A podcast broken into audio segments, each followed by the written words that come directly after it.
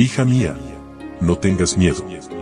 Un devocional que te ayudará a aliviar tus preocupaciones, mientras aprendes a vivir en la paz del Dios Todopoderoso.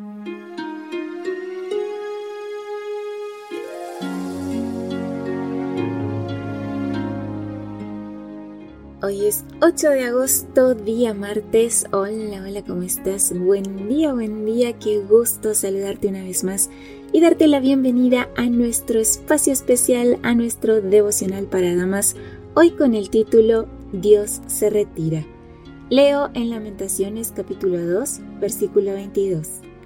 Has convocado de todas partes mis temores como en un día de solemnidad, y en el día del furor de Jehová no hubo quien escapase ni quedase vivo. Los que crié y mantuve, mi enemigo los acabó. Las lamentaciones de Jeremías son poemas con el tono de un canto fúnebre. Describen el dolor y la desesperación durante la destrucción de Jerusalén. Su propósito es mostrar que la desobediencia a Dios conduce al desastre y que Dios sufre cuando su pueblo sufre. Los castigos de Dios sobre la impía Jerusalén incluían niños muriendo en brazos de sus madres, mujeres comiendo a sus hijos para sobrevivir, el templo destruido y muertos sus líderes. Resulta fácil culpar a Dios de toda la maldad y el sufrimiento, pero esto no es justo. Igual que mucha gente piensa así hoy, también era un malentendido del pensamiento hebreo. Cuando Dios no previene el peligro, es presentado como si lo causara. Judá rompió el pacto con Dios, entonces Dios retiró su protección. Los símbolos que representaban seguridad para Jerusalén ya no existían. Las puertas de la ciudad, el liderazgo real, el arca con la ley de Dios y la dirección profética. Dependieron solo de símbolos y ceremonias y no notaron que la presencia divina se había retirado del templo.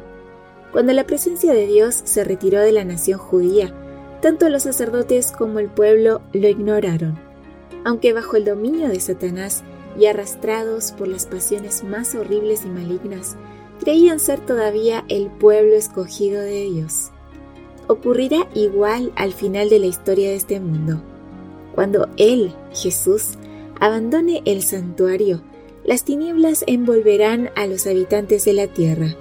Durante ese tiempo terrible, los justos deben vivir sin intercesor a la vista del Santo Dios nada refrena ya a los malos y Satanás domina por completo a los impenitentes empedernidos. La paciencia de Dios ha concluido. El mundo ha rechazado su misericordia, despreciado su amor y pisoteado su ley. Los impíos han dejado concluir su tiempo de gracia. El Espíritu de Dios, al que se opusieron obstinadamente, acabó por apartarse de ellos. Desamparados ya de la gracia divina, están a merced de Satanás, el cual sumirá entonces a los habitantes de la tierra en una gran tribulación final. Como los ángeles de Dios dejen ya de contener los vientos violentos de las pasiones humanas, todos los elementos de contención se desencadenarán. El mundo entero será envuelto en una ruina más espantosa que la que cayó antiguamente sobre Jerusalén. Y así llegamos al final de nuestra meditación. Gracias por tu compañía. Te recuerdo que estamos en redes sociales, que nos puedes encontrar en Facebook, Twitter, Instagram, TikTok y Spotify como Ministerio Evangelike. Ahí encontrarás también mucho material que puedes compartir gratuitamente también en tus redes sociales. De mi parte, un abrazo tote muy fuerte. Yo te espero mañana aquí, primero Dios, en nuestro devocional para damas. Bendiciones.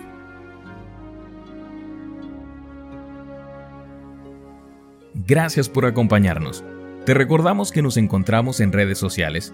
Estamos en Facebook, Twitter e Instagram como Ministerio Evangelike. También puedes visitar nuestro sitio web www.evangelike.com